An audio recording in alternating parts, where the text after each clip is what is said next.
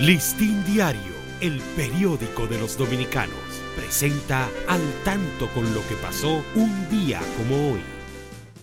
4 de mayo de 1852 nace en la ciudad de Santiago de los Caballeros Eliseo Grullón Juliá, político, escritor, diplomático y periodista. Desempeñó el cargo de secretario de Estado en varias ocasiones autor de varias e importantes obras, entre las que se encuentran Del Mediterráneo al Caribe, publicada en 1905, La perennidad del castellano en América, esta última publicada en Madrid en 1912, falleció en La Habana, Cuba, el 23 de noviembre de 1915.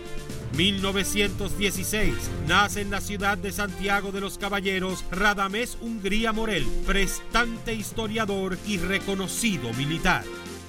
Listín Diario, el periódico de los dominicanos, presentó al tanto con lo que pasó un día como hoy.